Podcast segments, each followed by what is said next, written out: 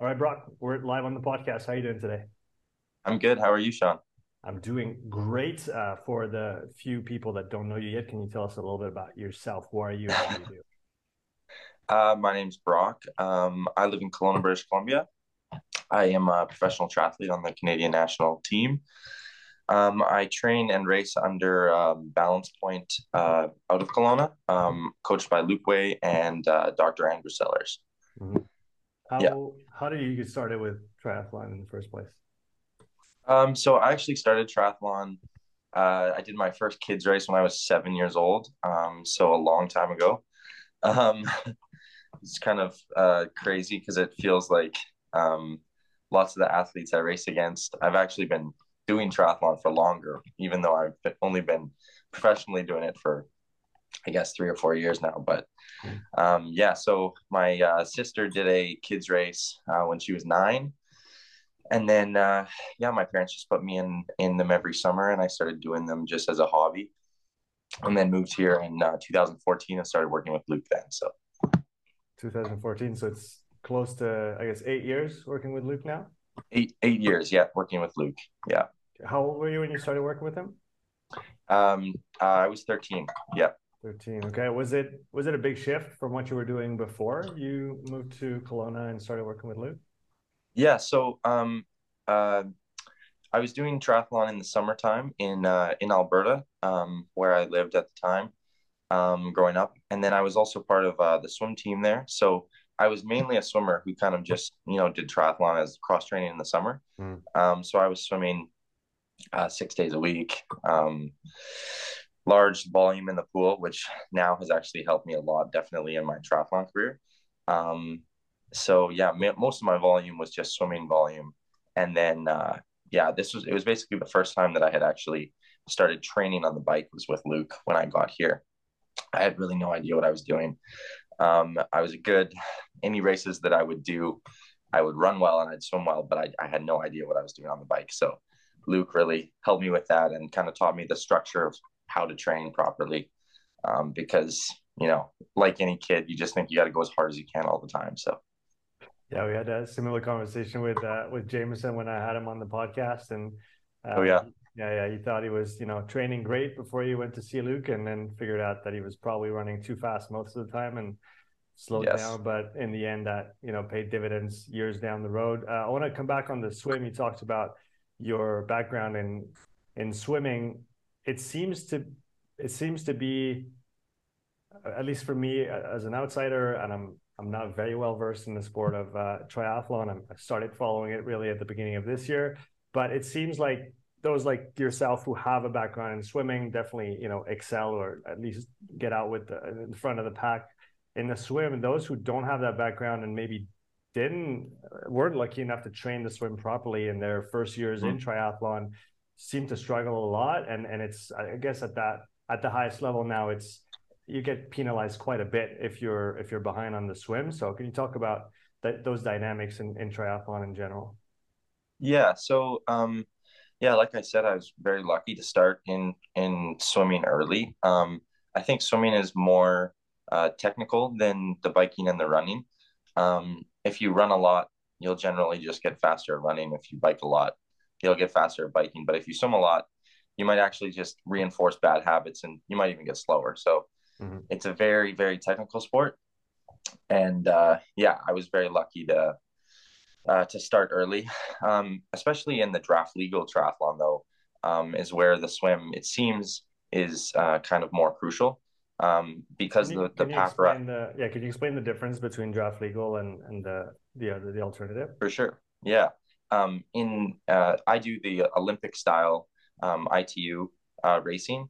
Um, and uh, so the swim is 1500 uh, meters as opposed to 3.8 in the Ironman.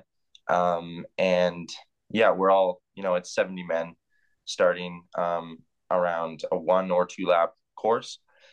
And uh, it's pretty much full gas right from the start. Um, the first buoy is usually around 300 meters out from shore. So, um, yeah, you have 70 men trying to aiming for five square meters, 30 meters out, or 30, uh, 300 meters out. So, obviously, there's going to be a little bit of carnage there. Um, so you have to get out fast.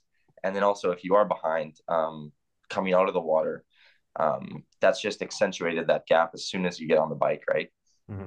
um, five seconds turns into you know 100 meters and on the bike and then that quickly gets kind of turned over into more and more um, just because um, yeah there's strong riders all throughout right and it's a it's a tour de france style ride where you know you got packs and team uh, uh, dynamics uh, not necessarily team dynamics but you are working together to try and lengthen your lead with other people until the run comes. So, um, yeah, I think in Ironman though, it seems like um, there's a lot of more good swimmers coming up with like Sam Laidlow and those guys.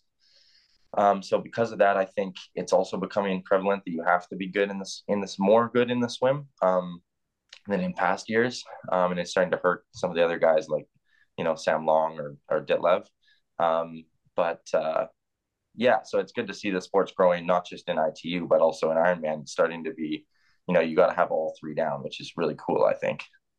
For those who don't have a background in swimming, what uh, advice could you give, uh, you know, a, a triathlete listening in who wants to get better at the swim but can't figure out how to how to do that?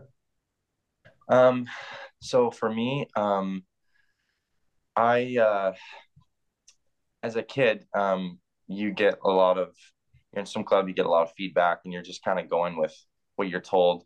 Um, but when I started training with Luke specifically um, in 2014, I actually um, I, I was still swimming with the swim club at the time, but I completely stopped in 2016 and was solely uh, trained by Luke in the pool as well. Mm-hmm. And uh, we kind of stripped down my stroke completely, um, realizing that I needed a lot more um, kind of strength in the pool. Um, what, what, just because, strength, what does strength in the pool mean? Yeah, so um, I was a very kick dominant swimmer.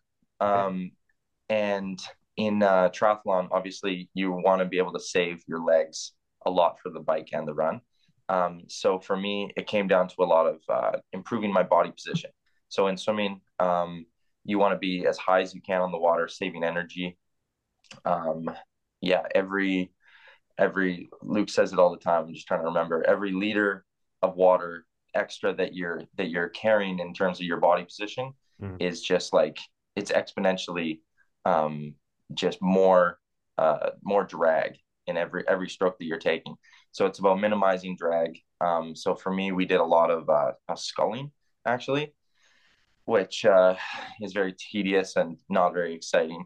A lot of slow, um, just working on my catch, working on my uh, body position, kind of the first part of the stroke, making mm. sure that there's no slippage. It's all about pressure in the water. Um, so you have to be very conscious and kind of deliberate.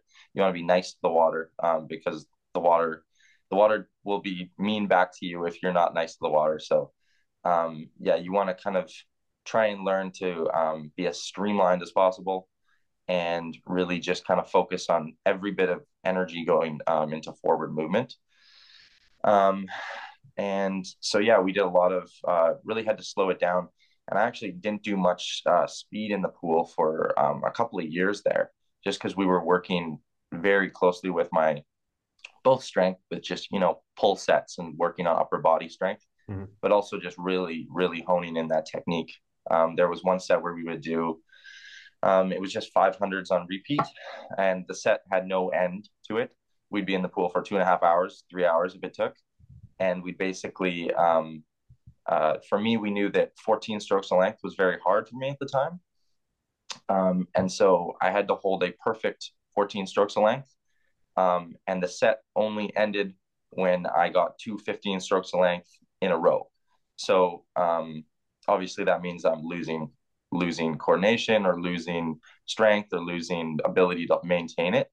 And so uh, yeah sometimes we do you know 7K swim, just like just going until basically I I, I was too fatigued or um, just losing the ability to hold it. So yeah, it took a lot of long swims, a lot of just like deliberate work, but I think it's very crucial to to have that, especially you know with the swim being so important in, in triathlon. So you talked about not doing any speed work in that in that time. I guess you were still you were still competing in triathlon in that interim. Yes, yeah, still competing. Um, we did would still obviously. Did, did you sorry. sorry. Did you feel any uh, negative effects of the lack, quote unquote, of, of speed work in the in the pool on your swimming and competition, or was that was that not a factor? So um, we would still do lots of so lots of most of the swims were kind of uh, technical based, like I just talked about. Um, but we would still have um, at least one swim a week where where we do some you know sprint 25s or something like that just to be able to um, maintain like coordination because that is obviously something that you still need. You still need to be able to turn over the arms fast um, um, because you don't want to get into a race and you haven't swam fast at all right? Um, but i think it was crucial to try and um, uh, learn that early on because um, i am with all my years in swimming it's easy for me to get the speed back as well um, and so we really just kind of focused on that for a while because we knew it was going to be crucial when I started racing World Cup or World Series or whatever. Um, and so, yeah, as I started racing more and my uh, uh, body position and everything has improved so much that now we can do a lot more, um, you know, speed in the pool or focused kind of pace work. And so uh, I wouldn't say that it negatively affected. Obviously, if you're doing more race pace stuff, you're going to feel better at race pace. Um, so um, yeah, we kind of just we've always with everything in terms of our program is long term focused, right? So if it means um, sacrificing a temporary gain in terms of you know a race here or there um, early on, um, we just always kind of have looked at it in terms of uh, you know it's a it's a it's a long term sport, and um, yeah, you can't really get too focused on U14 provincials, right? When you when you have a goal of going to the Olympics or winning the Olympics or whatever it is. So did you always have that long-term mindset or is it something that you developed more with with Luke? Um I think when I started with Luke, um I always had a long-term mindset in terms of like the goals that I've had. Um uh I started first sport I did was hockey and it was always, you know, want to go to the NHL and like it was it was all the way in that. And then quit hockey for swimming eventually. And uh yeah it was you know I want to I want to go to the Olympics in swimming. I want an Olympic gold medal. And then it was all right now I'm doing triathlon. Now it's got to be triathlon all the way in. So I've always had the the goal uh goal based long term goals or long term mindset. But uh Luke has really helped me to dial in the the uh, kind of long term in terms of when it comes to everyday training, I think, and how um, how I have to approach that. You know, you can't get too caught up in every day. There's going to be good days and bad days, and you just have to focus on the task at hand each day, right? Um, so yeah, no, Luke and I had a lot of discussions when I was like 14 and 15, and I was like, no, I think I should be, I think I should really be like running harder today because like I gotta, I gotta get ready for this race. And Luke was like, no, we just gotta we gotta stick to the plan, Brock. Stick to the plan. We're making a, a 24 year old champion, not a 14 year old champion, right? So um, yeah, but uh, he's definitely helped me with that. So I think I'm getting better, getting more patient, which is kind of very key, I think. Definitely in the sport like like triathlon. Um, going back to the swim, you talked about 14 strokes a, a length, which was hard for you. Give us a uh, an idea of what a normal range is, what a fast range is. How how do we work with strokes and and lengths in the pool? So something that uh, we did back then when we were calculating is uh, um, we called it 100% efficiency. So what we would do is we'd calculate our 100% efficiency by um, taking our height and then the distance of the pool. And then you divide the uh, distance of the pool by your height to get your number of strokes that would be 100% efficiency. So for me i was uh, probably 1.76 meters at the time so 25 divided by 1.76 i think was 14 um, and so we learned that basically i should be able to and it seems to be pretty accurate across all swimmers that should be their 100% efficiency um, and so for me yeah that was 14 but i think most um, most non-swimmers are going to be taking um, pretty much double that. Um, 25 for 25 or more for if you're, you know, just a recreational swimmer. But uh, if you also watch the the Olympics, the 1500, those guys in a long course pool, which is actually harder because you're uh, um, you don't get the flip in the middle, so there's actually a little a buffer there of you know five meters, however long you're pushing off the wall, and they're doing around 20, 21 strokes a length. So um, that calculates to around 10 or 9 which is pretty impressive. So obviously, I'm a triathlete, so I don't quite have that efficiency, but um, yeah, that's kind of how we calculated it.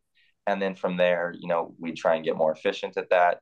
And now I can I can easily do 12 a length um, for a long swim if I'd like to. So so so idea so the idea is that essentially with each stroke you're moving your body the length of your own uh your own yes height? of your own uh of your own height i guess yes yeah okay. yeah it's, it's, okay yeah it comes down to efficiency i guess right um in the open water um often it's choppy so you can't actually do what we call like a, a dps or a distance per stroke like like we're practicing in the pool um, but to be able to settle in to a distance per stroke and get better at now we do sets where we'll where we'll uh, try and maintain our distance per stroke at a race pace.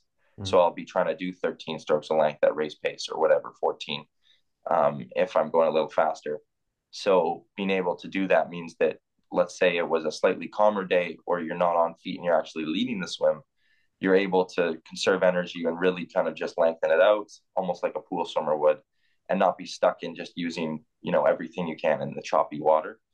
Um, so it's just it's one more way to get onto the bike feeling a little bit better um, and ready to go. So, how is your swim training distributed uh, throughout the year in terms of percentage of swim in the pool, percentage of swim in open waters, and then is that ratio ideal in your mind, or is it just logistically what makes the most sense at this point in time?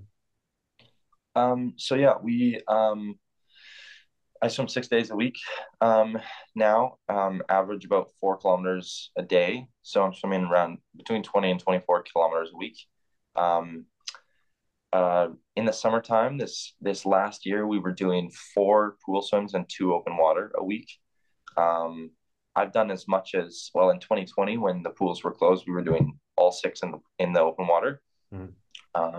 I actually saw a large improvement though that year in terms of my ability to to kind of maintain a good pace in the open water because um, it is it is a lot different and you you kind of um, you kind of learn learn it as you go in the open water and there's a lot you know timing your strokes with waves and things like that um, that you would never get in the pool.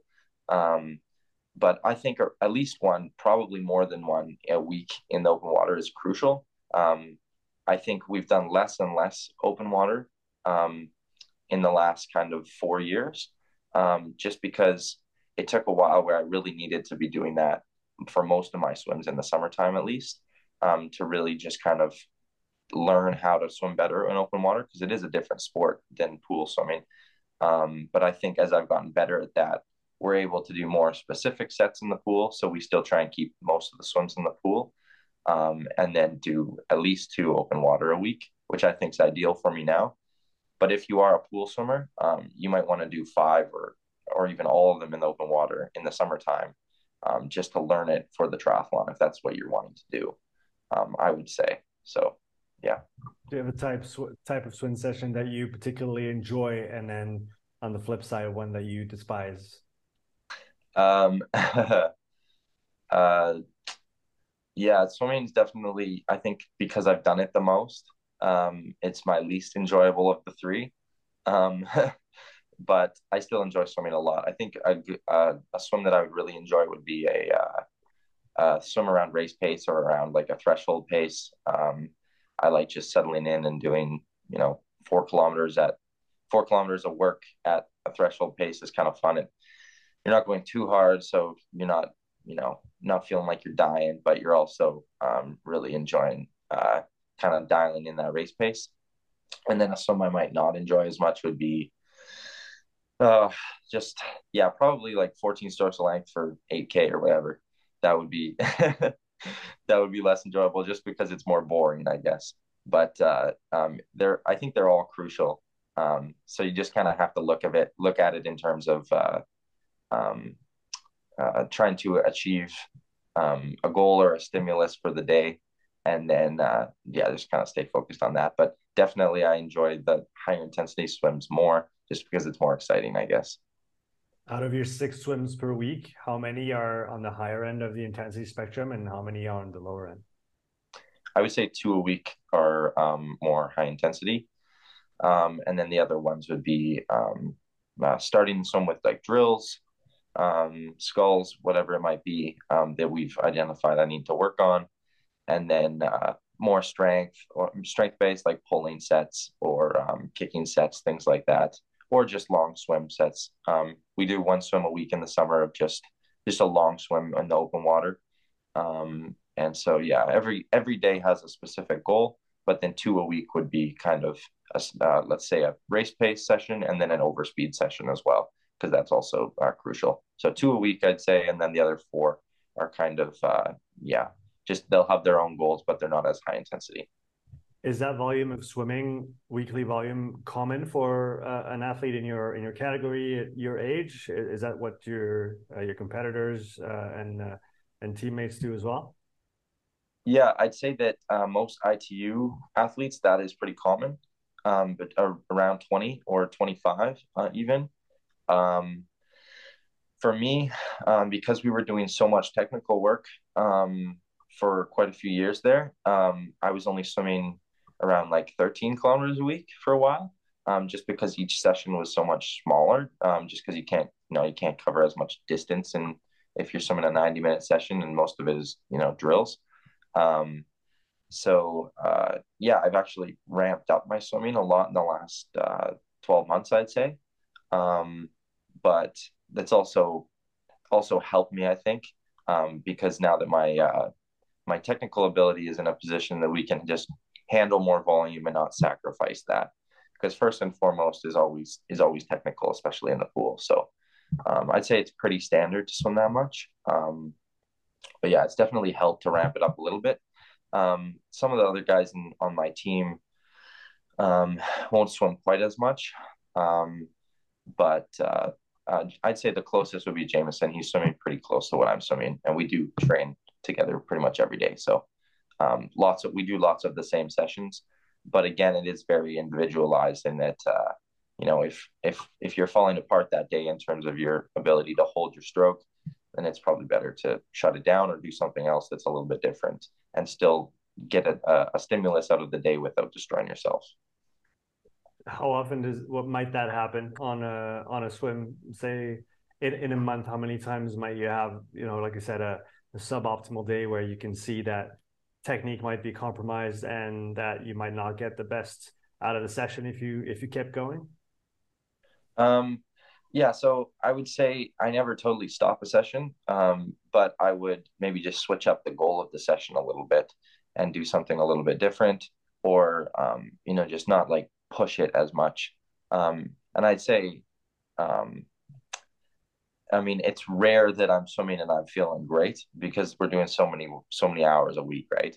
Um, but uh, I would say probably once, um, once every two once every two weeks, I might actually switch one of those two hard swims and do something a little bit different, um, or or just back off the pace time a little bit if if if we're going for a specific time. Um, but I think it all depends. Like, um, yeah, when we're in the summer months, especially, we're training, you know, probably averaging close to 30 hours a week in uh, of training. And so, yeah, like I said, it, I mean, it's pretty rare to feel good.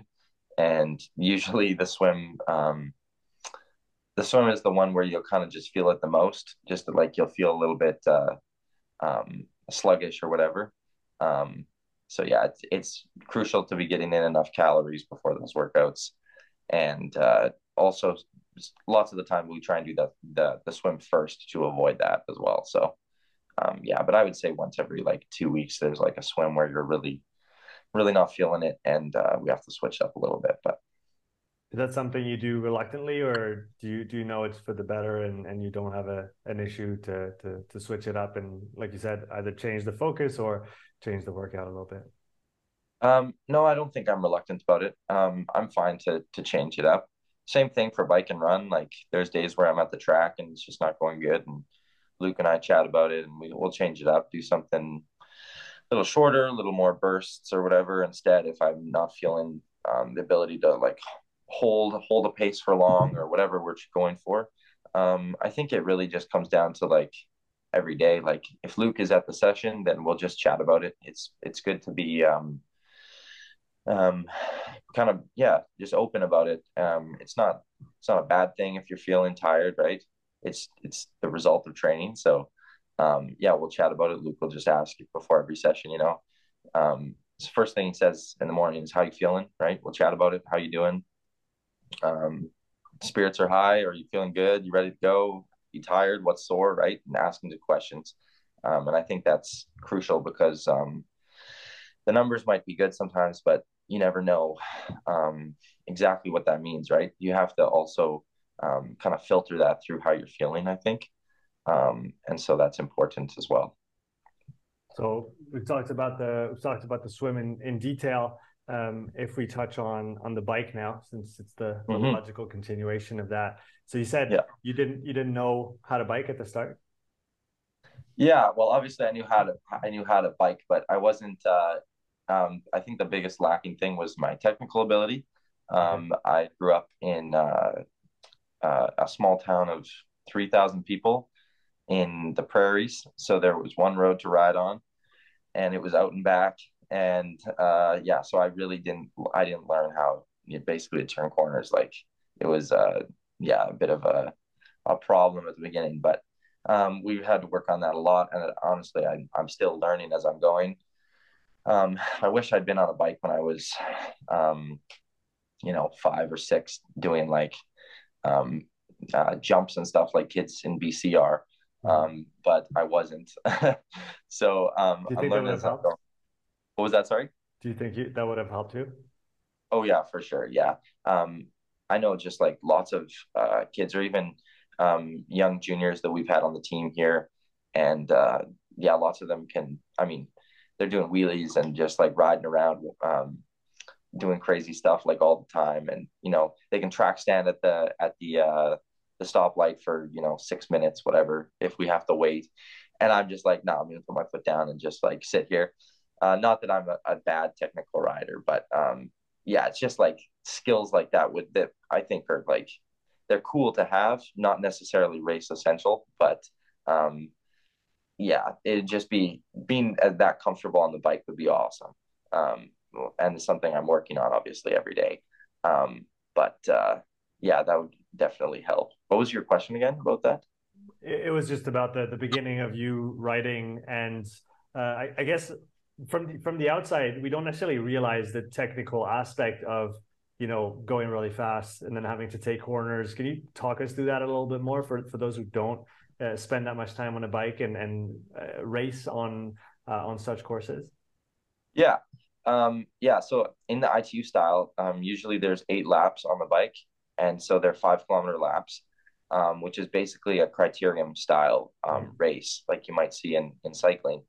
Um, and so it's very fast paced. You're, you're kind of um, obviously, you have to know the course beforehand, which is crucial in the week leading up. You know, you're analyzing every corner where the wind's coming from, all of that. Um, but in the race, you'll also you'll get better each lap at how to ride the lap. So you'll be like, okay, I need to put power down in this section. Um, I need to be taking this line on this corner. Um, this is where I can move up. This is where I might get pushed back. This is where I, uh, oh, this guy's riding it well. I need to stick to this guy's wheel um, this is where I can make my move. Kind of, you're just learning as you're going. Um, and uh, yeah, it, it is very, very technical, and you're riding so, in so such close quarters with other guys, right? Um, so it's not it's not uncommon that you're actually you know rubbing shoulders with guys in the pack, and um, uh, yeah, it, it's dangerous, and so you have to be um, you have to be very aware. You have to be on if you if you're not not thinking for you know one second um, it could all go wrong. So you really have to be focused. And um, yeah, the technical aspect is is very crucial. So we do do do a lot of um, uh, training, like in in parking lots in the summertime, just practicing like uh, mini criteriums as a group, taking corners at you know 55k an hour straight into a 180, trying to like just learn how to do it as quickly as possible, whatever we can do. Um, so yeah, I actually partway through the summer, I identified that as a bit of a, a limiter after one race where I was exposed a, a bit. And so we did a lot of um, just practice in the parking lot this summer, just really uh, dialing that in. And then um, the last couple races, I actually felt like it was a bit of a strength after that. um, I was able to uh, make up time or actually just get a little bit of time on people in the corners in the corners. So um, yeah, it's just about I, I, guess identifying those limiters and then trying to add them into your program. Um, but yeah, the technical aspect is is just so crucial in ITU. I think in Ironman, obviously you're in aero position for so long, you can basically just get off the trainer and ride. But um, yeah, you can't. You really can't do that in ITU, or you will get exposed, or or just uh, you're not used to that punchy power as well, which might be um, detrimental. So. Uh, over the course of a week, how much bike sessions might you do, and how are they distributed? Same kind of question as with the the swims.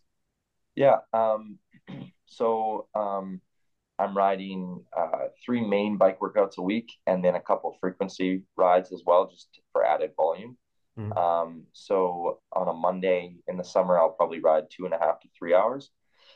Excuse me, and that would be um, kind of uh, long warm up. There might be a, uh, a set in there about an hour long, I would say, um, with uh, um, more around my my balance point or my threshold, as we as some like to call it. Um, and then uh, uh, Tuesday would be uh, an hour or so, an hour and a half maybe on the bike just for frequency, because um, that is a run, usually a run based day for me. Mm-hmm. Wednesday would be another larger workout of two to three hours. Um, and then Thursday I don't ride. Friday would be um, more frequency in the on the bike, an hour and a half or so, and then Saturday would be my long ride where we're going um, minimum four hours up to you know five or six on the on the weekend, and then Sunday I'll take off as well. So I guess that's five rides a week. Um, mm-hmm. Usually it's around ten or more hours in the summertime a week on the bike, um, which is pretty typical I think um, for um, ITU. Uh, maybe a little bit more on the higher volume side. Um, but having one or two a week where there's um, some high intensity, um, kind of those, those Mondays and Wednesdays, and then trying to get in the volume on the other days is crucial because obviously the the structural development of of biking and running never never stops, no matter how good you are. Right? Um, there's always room for improvement in terms of cardiac structure, um, respiratory, mitochondria, everything. It's just all crucial. So um, maintaining that throughout the whole year, I think, is very crucial. You can't stop one thing and just train based on speed or whatever you want to do. Um, the structural improvements need to happen constantly. So, you talk about frequency rides. Can you describe what that means? Um, yeah, so frequency, I guess I'm just saying that uh, just maintaining to maintain the volume on those days. Um, it's just a short ride to make sure that you're still getting in a bit of a stimulus, like a zone two kind of thing on those days. So it's short, but you're still kind of just um, conditioning that system a little bit on those days.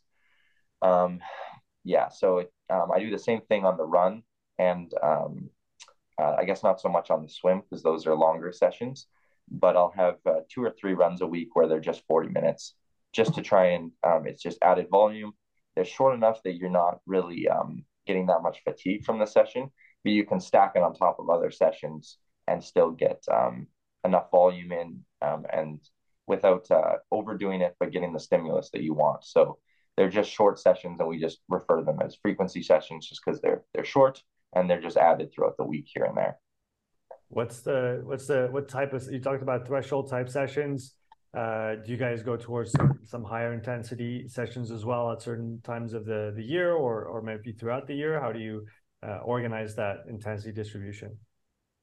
Yeah, so um, in the summertime, I like to do um, uh, the, the kind of more threshold session. We'll do um, this summer one that we did quite a bit actually, and I liked a lot was six times 12 minutes at a threshold type pace on the bike, um, trying to hold um, that, uh, well, trying to hold that wattage, but I was doing the sessions are mainly based off the Moxy, uh, Moxy monitor, and um, also just looking at heart rate as a way to see what how I'm doing on the day.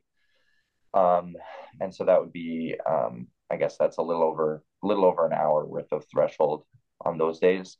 Um, but again, if I'm not feeling great, I might do four sessions or four instead of instead of six intervals.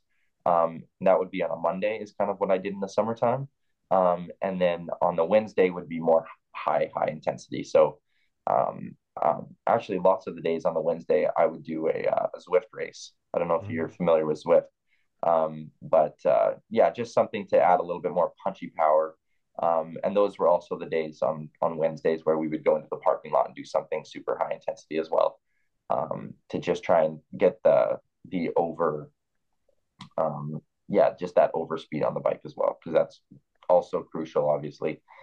Um, so yeah, those two hard rides a week, and um, one of them being at threshold, one of them being over, and then the rest being um, just building that um, that zone two um, structure. So, do you have a favorite type of ride on the bike if you had to choose one? Uh, maybe if you're feeling good, it would be the threshold session. Otherwise, um, probably a long ride on the weekend is obviously fun. Um, yeah, we do. Uh, there's one ride that we do here quite often in the summer.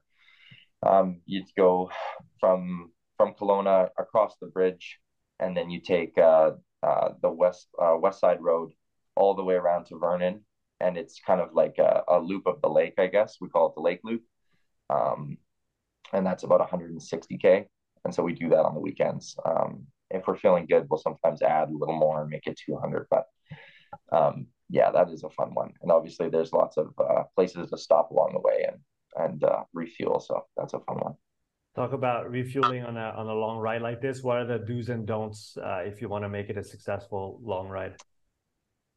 Yeah, so the don't is definitely just um, don't avoid calories on the ride for sure because you will bonk. And uh, normally we're also um, swimming, um, doing a, a, swim and a run on those days as well. So um, yeah, you kind of have to you have to take care of yourself because um, you, you always have to be you always have to be thinking at least four hours ahead. What am I going to be doing in four hours? I need to be preparing for that right now. So, um, yeah, on a ride like that, you're burning um, anywhere between, well, for me, um, around 5,000, 5,500 calories on that ride alone. Um, and that's hard to get in in the day if you're just eating, right? So, um, it's a lot of liquid calories. Um, I'm trying to take in around um, at least 80 grams of carbs an hour just not a lot, but I'm I'm usually doing over a hundred, I would say, um, which is where I generally feel the best on the bike. Um, not avoiding avoiding carbs because obviously you're going to need them as you're riding, um, and then uh, yeah, just basically you don't want to ever feel hungry on the ride as well. So we'll stop at the gas station and get something to eat here and there. Um, but uh, yeah, it's not always the the the the the Instagram perfect clean calories that people post. Um, but I think the reality is that a lot of times you just need calories. And when you're burning 5,500 plus swimming and running, it's a seven, 8,000 calorie day. You can't eat 8,000 calories of chicken and rice. So you have to eat something at some point. yeah. Like, uh, like Olaf likes to say, there's no speed without power, and no power without calories. That is very, very true. Yeah, exactly. Going back to your, your typical threshold session, uh, what are some of the mistakes that might be, some people might make on a on a session like this? Um, I would say overdoing the first rep.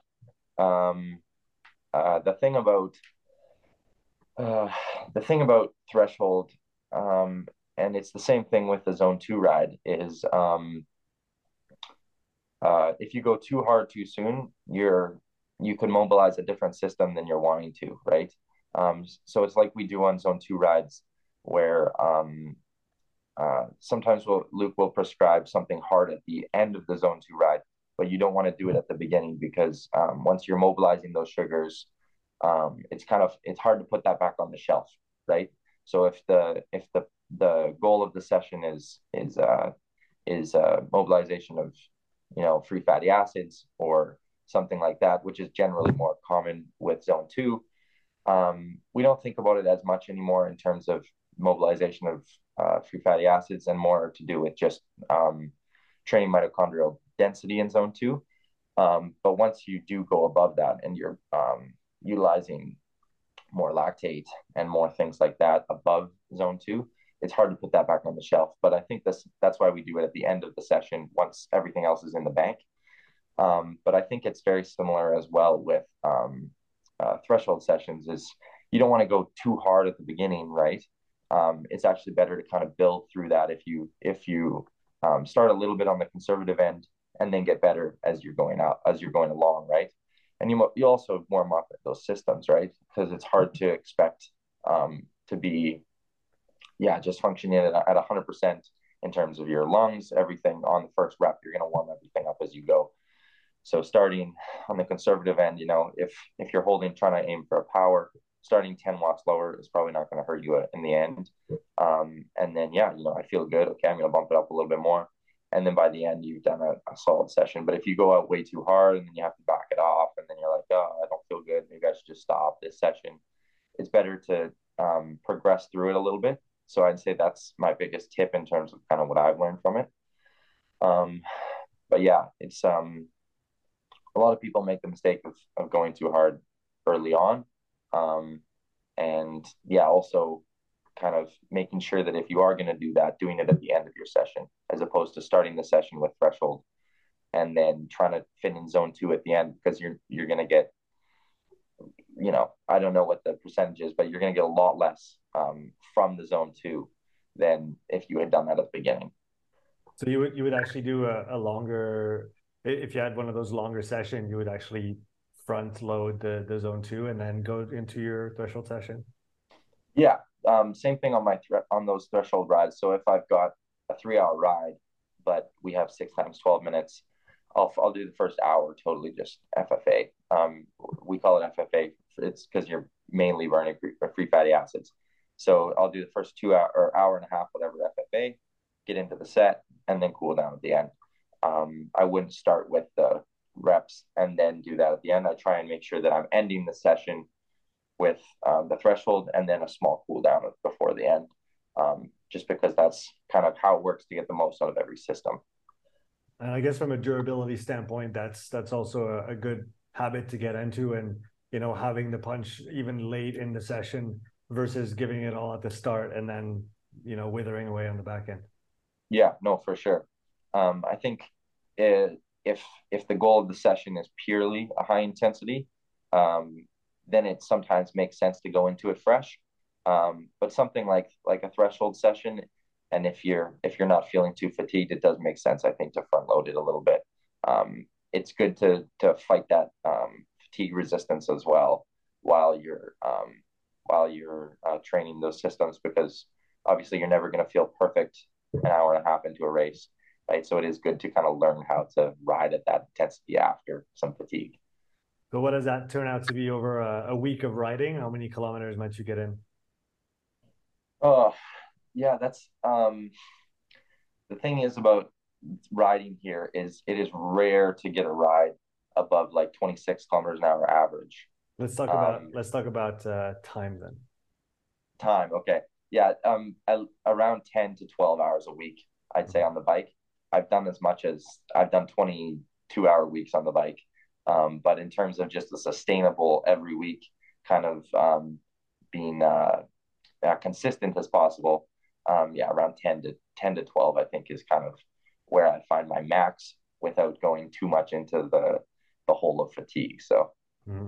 okay, let's talk, uh, let's talk about running. And then uh, after I want to talk about some respiratory training with you as well. So sure. on the, on the run, uh, how does the volume like again in hours and time contrast with the uh, with the bike yeah um so running um there's a couple days a week where i'll actually do doubles and those would generally be on a day where i have a big uh, a run workout but then i'll also do a frequency in the morning kind of just as a way to add volume and wake up the system because it's not going to put that much fatigue on you just to run 7k or easy in a zone two in the morning um, and it's not always pushing zone two, two, not always in the upper end. Um, obviously, if you're stressing the upper end, um, you're um, and you're not and you're not uh, too fatigued, you're going to get the most benefit, I think, because you're actually just you're um, training that mitochondria as much as you can.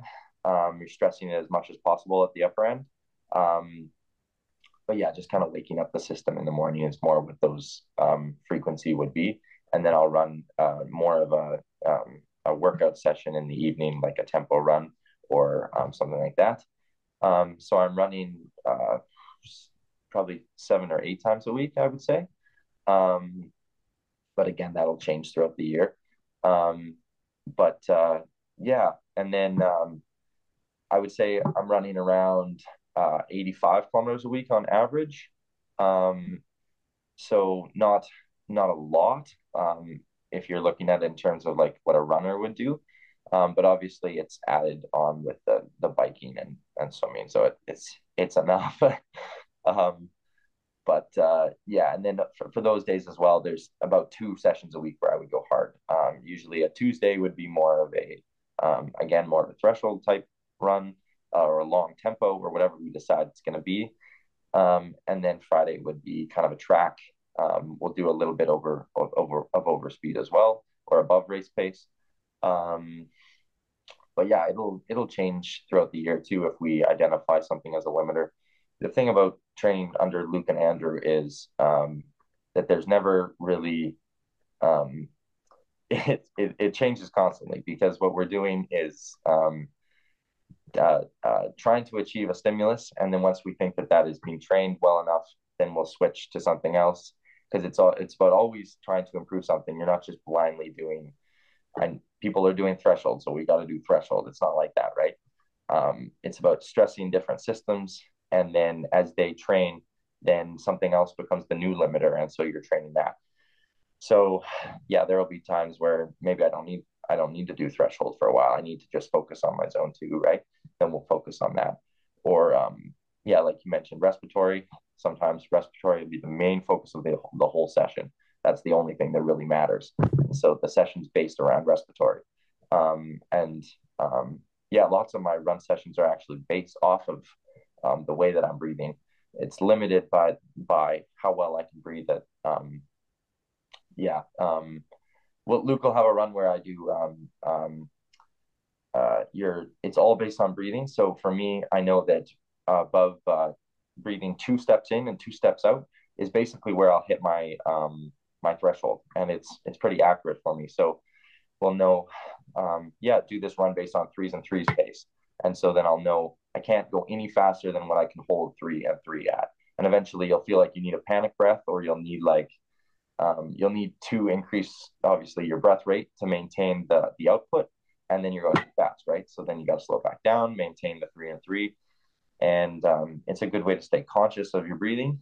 Breathe deliberately, breathe full, um, full range of motion, but then also um, it's a good way to manage intensity. So I've lots of my races too. I'll I'll start out at a certain breath rate, and then go. Um, it'll ramp throughout the race or whatever. Um, so it's a good way to manage intensity, but also breathing. That's that's really interesting, and I I'd heard Luke talk about it on the podcast previously about the the, the breathing. What do do you feel like the it's is it too is it too simple to say four four you're probably in zone two three three you're probably in, in the middle two two you're probably around threshold and then if you go above then you're then you're in the red zone would that make sense as an overall idea for for people to get get out with and like you said, start actually auto regulating based on how you're you're breathing, or is there is there huge variations from one person to the next? Um, yes, there's huge variations from one person to the next. So yeah, do not do not do it based on what I just said. Um, that is something that we've just learned from looking at my breathing. Eight, like I said, eight times a week for eight years. So um, that's what I know, and it's pretty accurate. Like I can um, if you take away my heart rate monitor, take away my watch, take away everything, even take away my Moxy, I could tell you every number and be within 5% every day.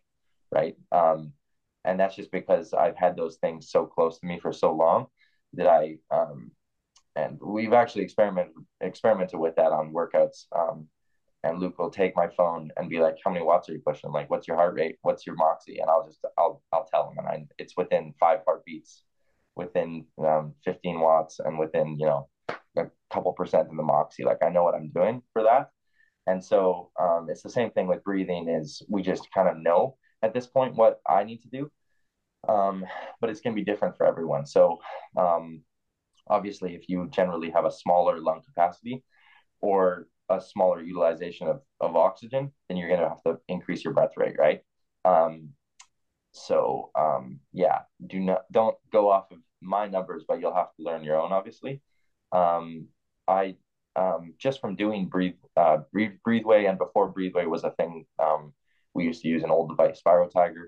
Um, um, it was just it was a lot harder to use, and the devices were super expensive. Um, but um, I've been doing that since I was uh, 12 or 13. Or actually, yeah, when I right when I started with Luke, basically the first week I started using um, those devices. So um, my lung volume is actually one of my strengths. So um, because of that, I can I can do it. Um, I can do a two and two, or even breathe a four and four for a pretty fast 10k. Um, but even in my races, because um, obviously you're running so in such close quarters with other other athletes, I do notice like how much um, how much more air I can I can put through my body um, with every every stride, um, just because my lung volume is so much larger, and also I've trained the functional capacity of it so much more. Um, so that's actually kind of a, a strength for me. Um, but yeah, it's something that everyone needs to develop and kind of learn. Um, but I think also just doing those sets for so long where I'm focusing on my breathing has helped a lot. So yeah, that's um, kudos to Luke and Andrew for that one. do you do you feel like it's a it's an advantage on race day being able to maybe be more calm about how you're breathing, listening around to your competitors and how they're breathing, noticing certain patterns and and informing you as to maybe what what move to make in the race? For sure, yes, I have definitely made decisions based on how other people are breathing. You can tell um, when people start panting that that's usually not a good thing. Um, and then also for me, I think just in a race, I'm able to analyze exactly how I'm feeling based on my breathing. If I'm really like, um, I'm holding this pace and I'm like, I don't know if I can hold this, um, might need to slow down, or like, um, you know, um, I have, uh, like for me, I know that I can, um, I can switch to a one in one breathing, which is obviously extremely fast at, at if you're running 90 RPM, that's um, and you're every two, that's like 90, 90 breaths a minute. That's a lot, right?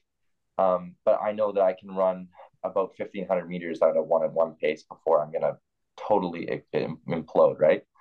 And um, so, yeah, breathing, I, I can I can know when to switch above my my two and two pace to my one and one or whatever in the race, and then I actually um, I'm able to time my effort as well. So it's something that's really um, um, helped me in terms of pacing in a race and also just being kind of cognizant of how I'm feeling because if I know I'm struggling at this breathing, it's it's a it's a good it's a good surrogate for what's going on inside your body. I think, right?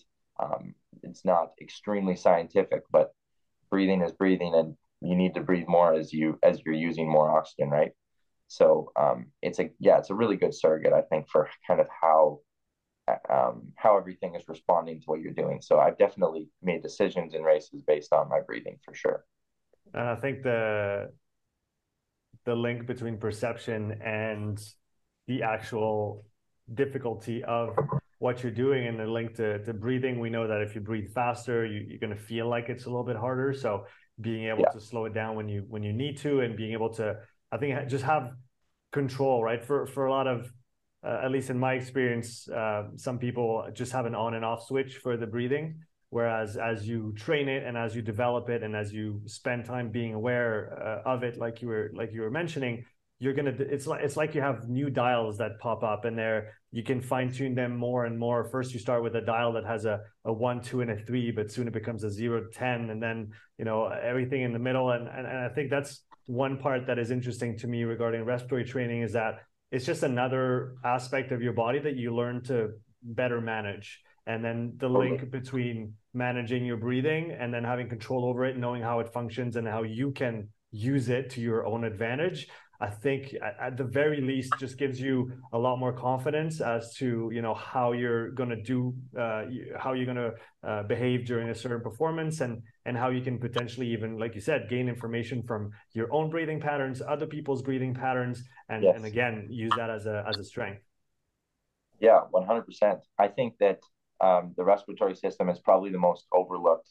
um, system in endurance sports in my opinion um, just because um, I think we put so much emphasis on being strong, you know, doing um, gym work, doing, um, you know, just riding for a long time to get strong. Like people just talk about, you know, you need strong legs, strong legs, right? But what does that actually mean? And then what does it actually mean to be um, um, to be fit um, cardiac wise and respiratory wise.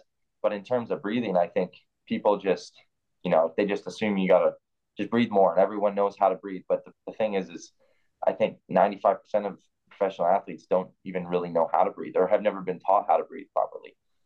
Um, and that's been apparent to me um, with doing more high level races or even training with some high level athletes is um, yeah just the and it's I mean it's not their fault right? They've just never been taught exactly how to breathe. Um, I think that's something that like literally you should learn in school as a kid is just like proper breathing because there's so many people who don't know how to breathe and they panic or they have a panic attack because they just don't know how to breathe properly right? Even in cold water you see um, lots of age groupers hyperventilate it's just something that could be avoided if people just learn how to breathe as a kid. And uh, yeah so i think yeah like you said it's just once you learn how excuse me there's just so much more to um to to you can just go further and down that path of kind of learning how to breathe. And like you said you get more dials and more things to improve on and more ways to breathe better so. Talk about the the nature of your respiratory training with the with the breatheway and uh, if you use any other modalities in your in your respiratory training as well um so yeah um uh, like I talked about earlier, lots of our, our sessions will be just um, and, and during activity We'll be focused on breathing, um, like the running, like I talked about the four and four, or five and five, six and six, whatever you want to do. Um, in terms of the actual breathe way, um, lots of the sessions that Luke will have us do will start with a, a step test, just like you might do on a bike, um, with gradually increasing um, uh, breaths per minute. Mm. Um, and then once you've identified your um, balance point on the um, breath rate for the day, then you can also just do a workout based on that. So some days will be a volume based session, um, you know, 30 minutes total, let's say, with five minute intervals at the maximum volume you can hold at um, a given breath rate. Um, and then other ones might be a more functional session. It's very similar to very similar to training the you know intervals on a bike, whatever you want to do um, yeah, it's about training the overall volume and structure of your lungs, and then also your functional ability. So even for for me, um, my volume is very good, um, but so that's something that we're training right now. Um, that was identified in my last assessment. Is my actual functional capacity is um, uh, not not lower than it's been, but as my lung volume has increased, we now need to increase my functional capacity in my lungs to utilize the full volume.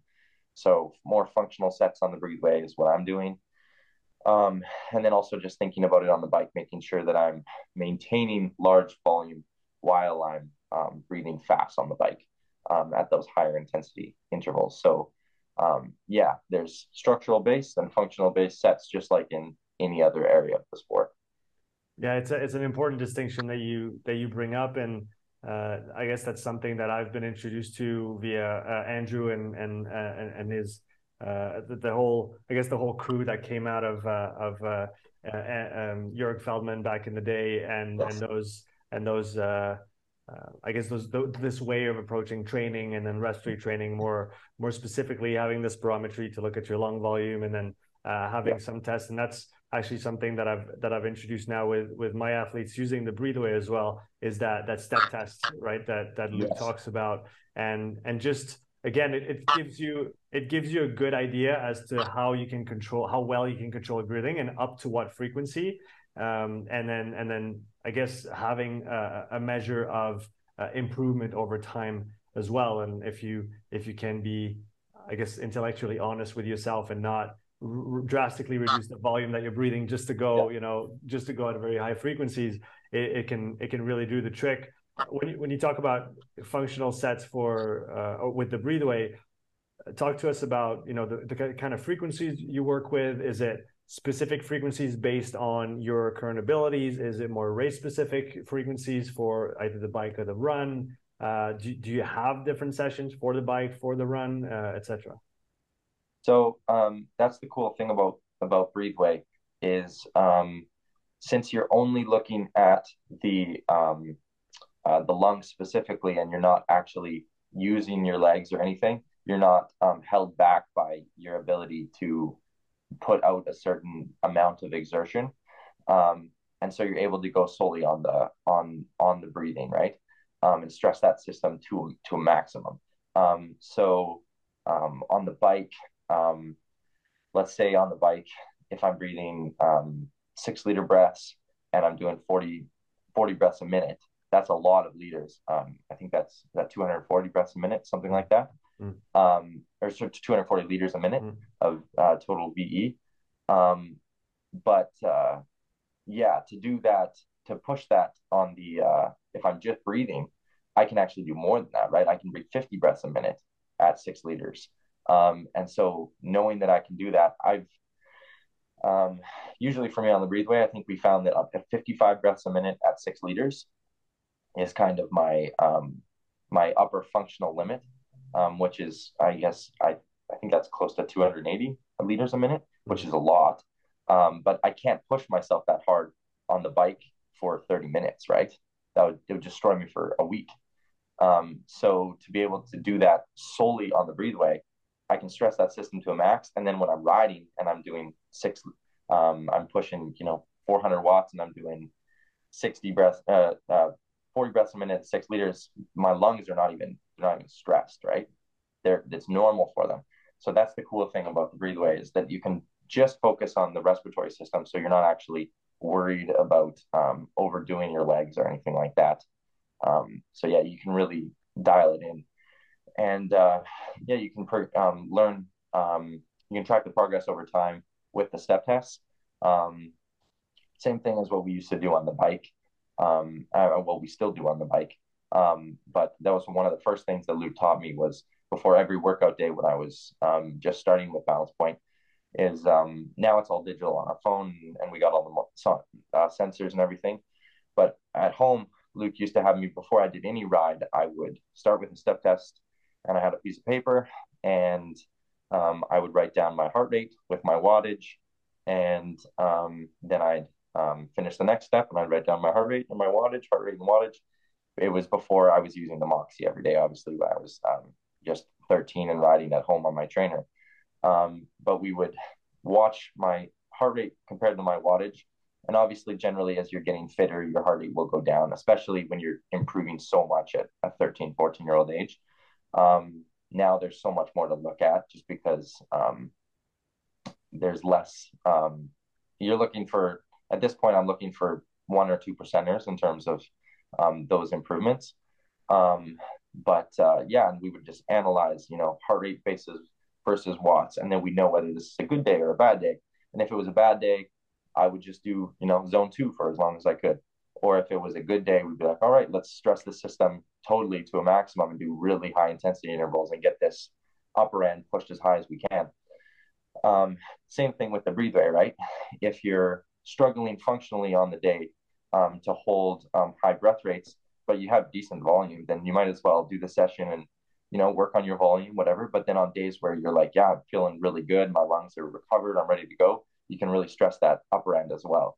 So it's kind of the same thing throughout um, kind of just every aspect of, of swim, bike, run, and breathing. Um, they're at the end of the day, um, yeah, like Andrew says all the time, it comes down to structural and functional improvements. And when one is trained, then you need to work on the other one until it becomes the limiter. And it's just a constant, you know, balancing act. So that's kind of how we have approached my breatheway training. That's that's really really interesting to to have all the details on that. Talk about that. I guess that warm up protocol that you guys use. Do you still use that to to see your to assess your uh, we could call it, call it active readiness uh, on the day? Yes. Um, so um, uh, uh, now, um, usually on Mondays and Wednesdays in the winter, especially when we're the summer, um, we won't do it every workout just because we're riding outside a lot. Um, and so there's other things that we'll look at for that. Um, but in terms of in the wintertime, Mondays and Wednesdays, I'll do a step test every Monday and Wednesday to start the ride. Um, you know, 10 minute warm up, whatever we do. And then we go into a step test, which takes around 15, 18 minutes, depending on how many steps you're doing. Um, we'll do three minute steps. Um, usually it takes about two minutes um, for the heart rate to kind of kind of find a, an even kind of place where it's going to be at that wattage and then um, yeah we'll write it down with um, with the wattage obviously Now it's all on the phone in a, a document, and we we graph it. Um, so I have I have a new graph for each year, but I have eight years worth of heart rate and watt graphs, and so now we can see kind of the the line of best fit, and then how we make this decisions now. Um, part of it would be um, with my heart rate. So once it's graphed, we know that if the heart rates are above the line, um, you're having a good day. If it's below the line, um, generally you're having a higher heart rate, which could mean you're fatigued. The thing is, is it's balancing. Um, you have to talk now. Um, it was it's easier when when you're 13, 14 and you're just improving so much that lower heart rate generally means is a good thing. Whereas now sometimes I'll have days where you know you're so cardiac fatigued that um, lower heart rates just mean you just got less output for the day because you're just so tired, right? Um, and so that's why now we have things like Moxy, and we sometimes use VO2 Master for that as well, and we can analyze it all and make better decisions. But I do still do a step test before every every bike workout, just to kind of see where I am, um, track improvement. And there's times where um, we'll still see a huge jump and be like, "Wow, that was you're obviously getting fitter." Um, we can tell, and um, yeah. So over the years, we've been able to see the graph will just it'll just switch exponentially over time. Um, and um, yeah, so I, I still do that twice a week before every session. What uh, what wattages are you going to to be pushing on those different steps, and what does that correspond to on your intensity distribution? Uh, whether we talk about thresholds or, or, or zones, whatever makes sense for you. Um, so yeah, um, back in the day, um, when we were looking mainly at heart rate, and I didn't have as many sensors to kind of determine this. Um, my threshold sessions would be um, basically just based on heart rate, um, um, which I think is still one of the best metrics to use because it is more of a global look at what's going on. Um, things like lactate can change a lot based on kind of what you're eating, how warmed up you are, your hormones, just everything, right? It's still obviously a, a metric that you can look at, but I think um, just in terms of a day to day kind of consistency, heart rate, you can learn a lot from it um, if you really know what you're looking for. Um, and so, yeah, um, I would do kind of a warm up with that, and then we would identify my my balance point heart rate of the day. Um, and so I would do a workout based off of if Luke said BP minus 10, then I would just subtract 10 from that and do the workout based on that or and obviously it'll change throughout the workout what we're um, based on what intensity we're going for. Um, but then now um, we kind of know what um, what my my heart rates are going to be like no matter what. And so now we also have things like uh, you know obviously wattage and um, Moxy is kind of the most um, useful one that we're that we've been using in recent times. Um, just because I think it it's it's obviously looking at what's going on directly inside the muscle, and so you can see kind of um, the impact in real time. Um, heart rate has a lag, right? It's you're you're seeing what happened three minutes ago, so it's it's kind of hard to hard to make decisions like in the in the moment based on that, um, and that's kind of the beauty of the Moxy. Um, so that's why we've used it that way. But then, um, yeah, we've also, if I'm noticing that let's say we do a step test and and I, it seems like I'm fatigued in some way, then yeah, we'll change the goal of the session for intensity and do a lower intensity session to try and achieve um, at least some kind of a stimulus for the day, right? And at the end of the day, 90% of what you're doing is always going to be structural, um, a zone two type of thing, anyways.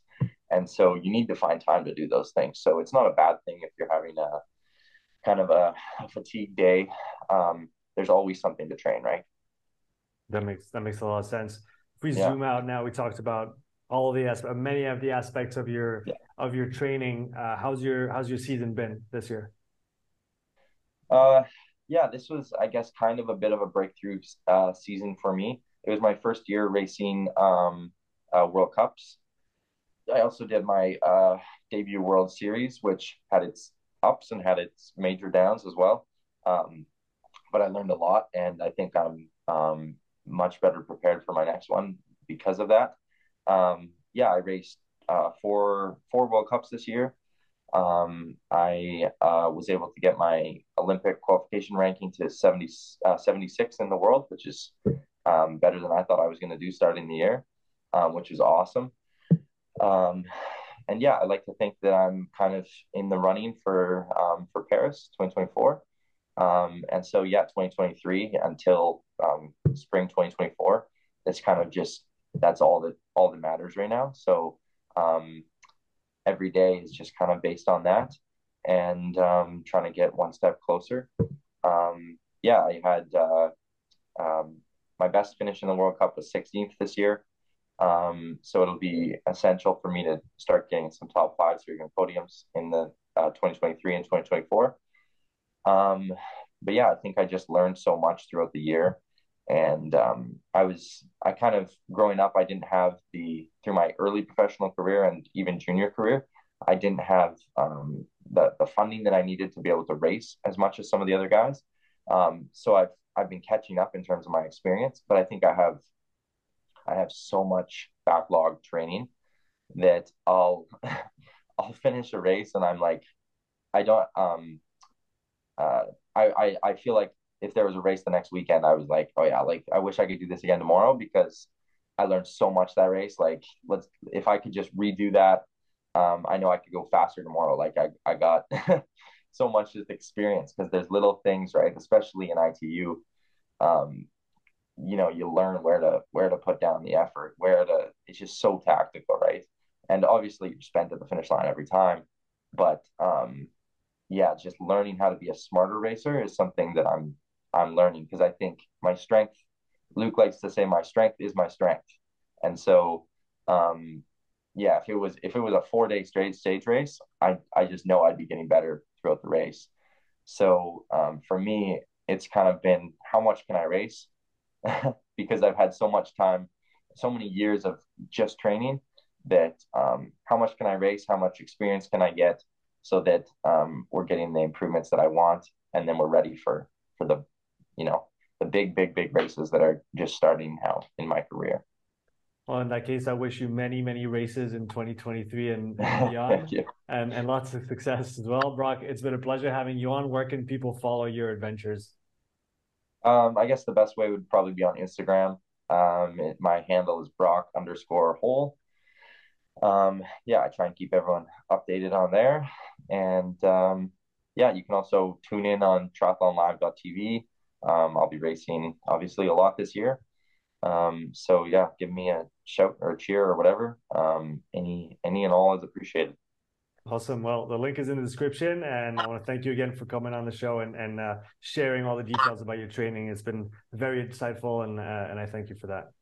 Yeah, thank you, Sean. It's been a pleasure. All right, talk to you soon, man.